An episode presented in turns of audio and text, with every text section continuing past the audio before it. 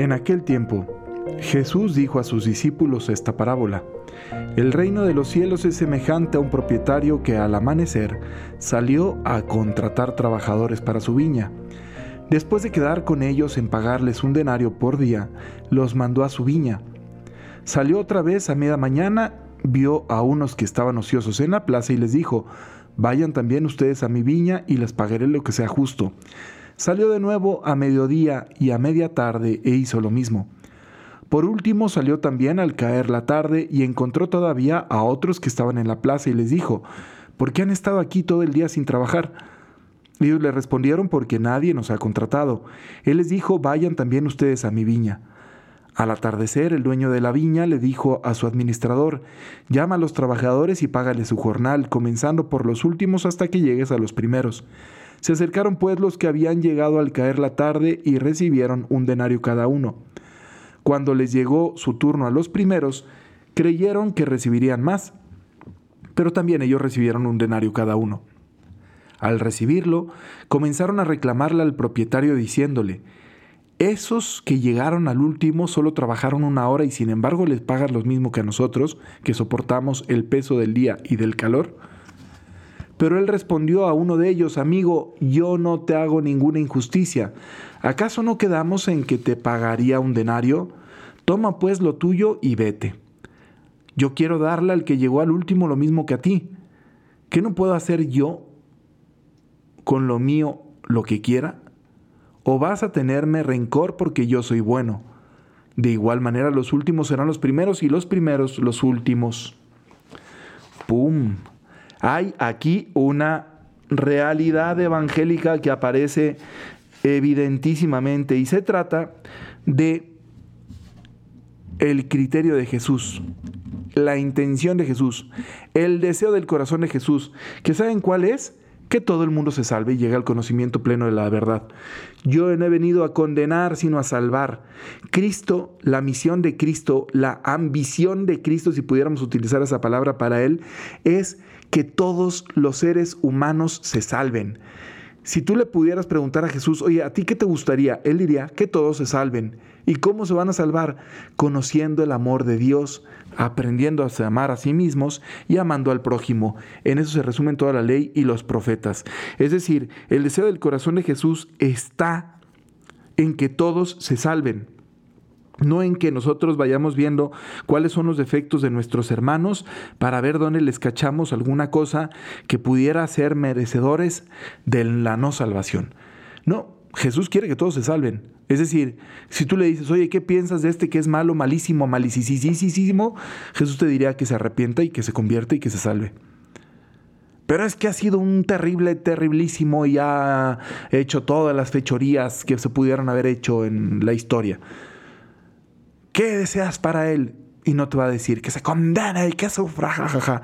Te va a decir de seguro que se arrepienta, que se convierta y que se salve. De eso se trata toda nuestra misión en la iglesia. De eso se trata toda la misión. De eso, de eso se trata nuestra misión como cristianos. De eso y de nada más.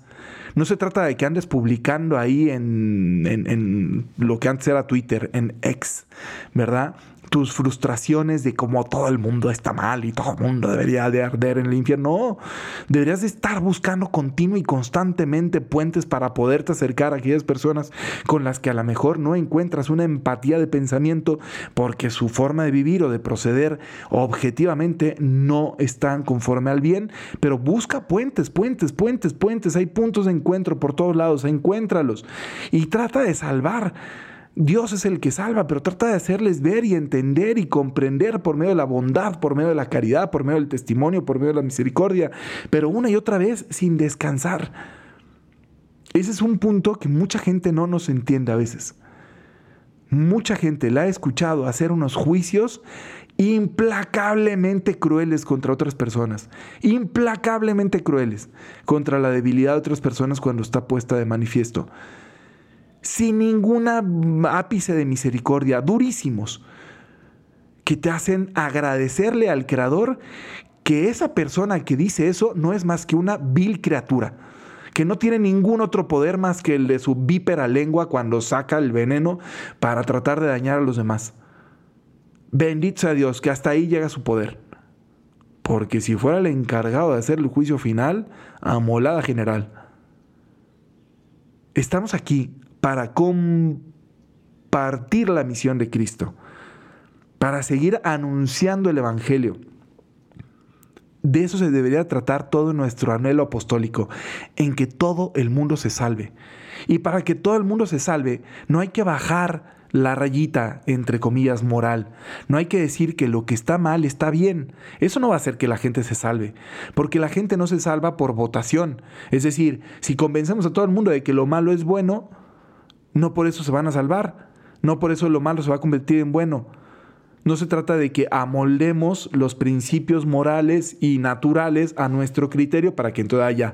No, se trata de que amoldemos nuestro criterio a la verdad pero para eso tenemos que buscar la verdad tanto uno como el otro y caminar juntos y entender tus razones y ver y comprender tu debilidad y comprender la mía y que la comprendas y que yo también abra, el pensamiento. Y, y, ahí estamos en un diálogo constante y continuo, acompañándonos todos juntos como hermanos, tratando de amar a los demás, tratando de corregir al que hierra, de resolver las dificultades. De eso se trata.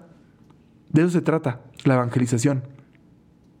Así que hoy que es domingo, hoy que vayas a misa, pídele a Dios nuestro Señor esa gracia. Señor, estoy en la misa. En la misa lo que está sucediendo es que se está repitiendo tu sacrificio en la cruz. Nuevamente te vuelves a entregar en la cruz. ¿Qué significa que te hayas entregado en la cruz? Que querías rescatarnos a todos. Siendo obediente hasta la muerte, y si es necesaria una muerte incluso de cruz. Eso es lo que significa acercarnos al altar en la misa, eso es lo que significa acercarnos al altar del Señor. Creer de nuevo, volver otra vez a creer que ahí está, ahí está la finalidad de todo esto de todo, de toda la iglesia, toda la finalidad de los sacramentos, de la predicación, del evangelio, de, todo eso tiene como finalidad hacer que todas las personas conozcan el amor de Dios y se salven. ¿Sale?